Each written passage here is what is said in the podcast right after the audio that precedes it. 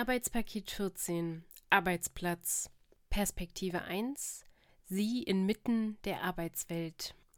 Sie sind das Team und das Team ist immer da. Niemals ist jemand außerhalb des Teams. Nicht einmal die Leute, die sich in den Urlaub verabschieden, sind Personen außerhalb des Teams.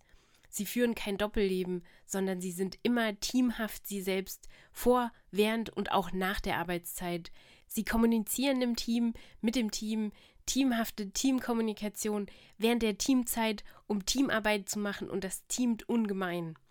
Sie sind alle miteinander vereint, was gut ist, denn nur so funktioniert ein Team. Und wenn jemand Neues kommt, so wird die Person sogleich in das Team eingeführt, integriert und macht dann alle teamhaften Sachen mit.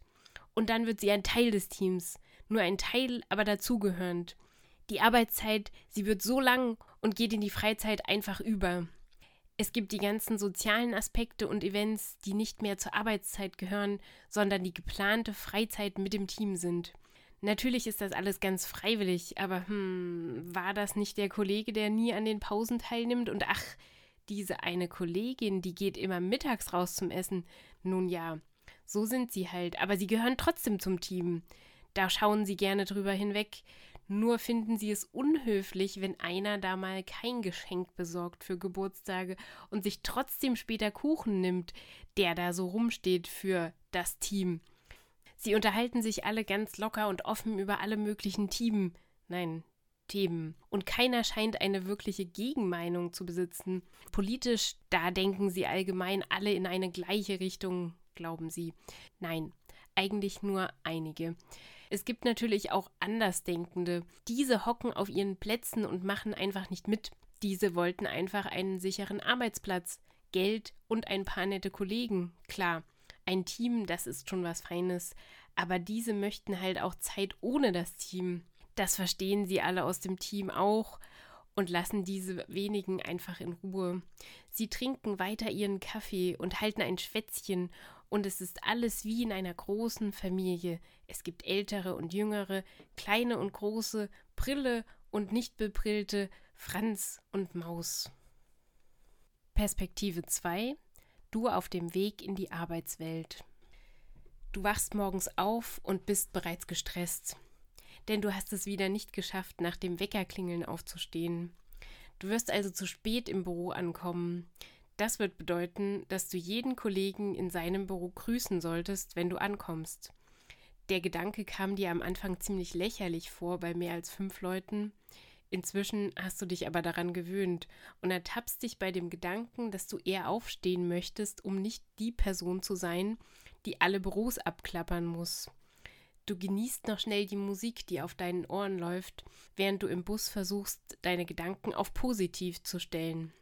Du hast schon wieder Tagträume mit unwahrscheinlichen Zufallssituationen, die aber nicht witzig sind. Im Büro angekommen, gehst du den Gang entlang und einzig deine Anpassungsfähigkeit gibt dir die Kraft, in jedes Büro kurz den Kopf zu stecken und Hallo zu sagen. Deine Kollegen, die bereits da sind, werden sich nicht über deine späte Ankunft beschweren, aber du bemerkst, wie sie über dich reden. Sie geben sich keine Mühe, das hinter deinem Rücken zu tun. Es fällt ihnen auch gar nicht auf, dass ihre Kommentare dich vielleicht verletzen könnten, auch wenn es um arbeitstechnische Dinge geht, hörst du ab und an deinen Namen aus irgendeiner offenen Tür. Solltest du dich da einschalten?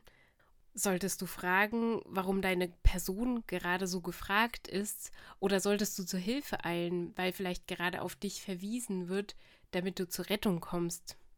Nein. Du wüsstest ja auch gar nicht, wie du darauf reagieren könntest.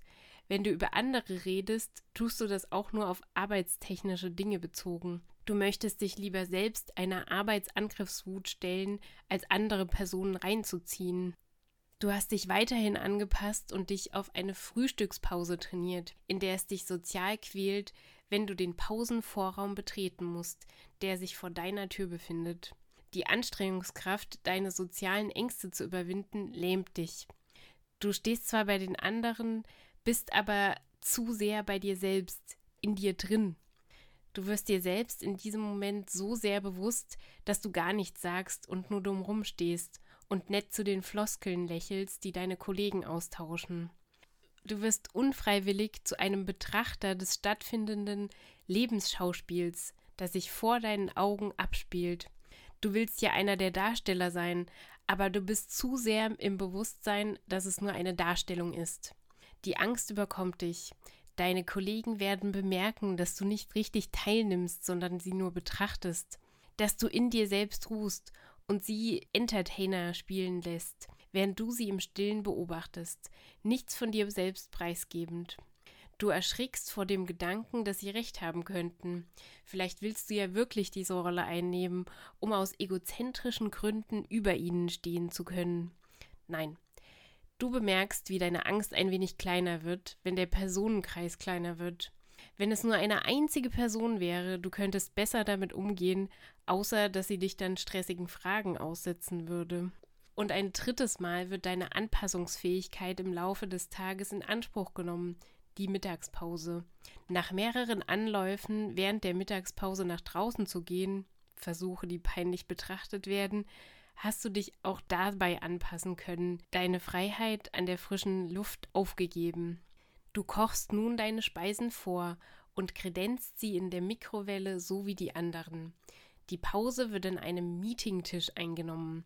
Platzdeckchen sollen verhindern, dass dieser beschmutzt wird. Du hast dein Platzdeckchen vergessen, ein Fehltritt. Du hast nur für dich ein Platzdeckchen mitgebracht, ein Fehltritt. Du bringst ein Platzdeckchen mit, obwohl schon welche da liegen, ein Fehltritt. Und du bist jedes Mal aufs Neue verwirrt. Erst im Verlauf des Gesprächs kannst du dich selbst vergessen und auch ein paar Inhalte beitragen.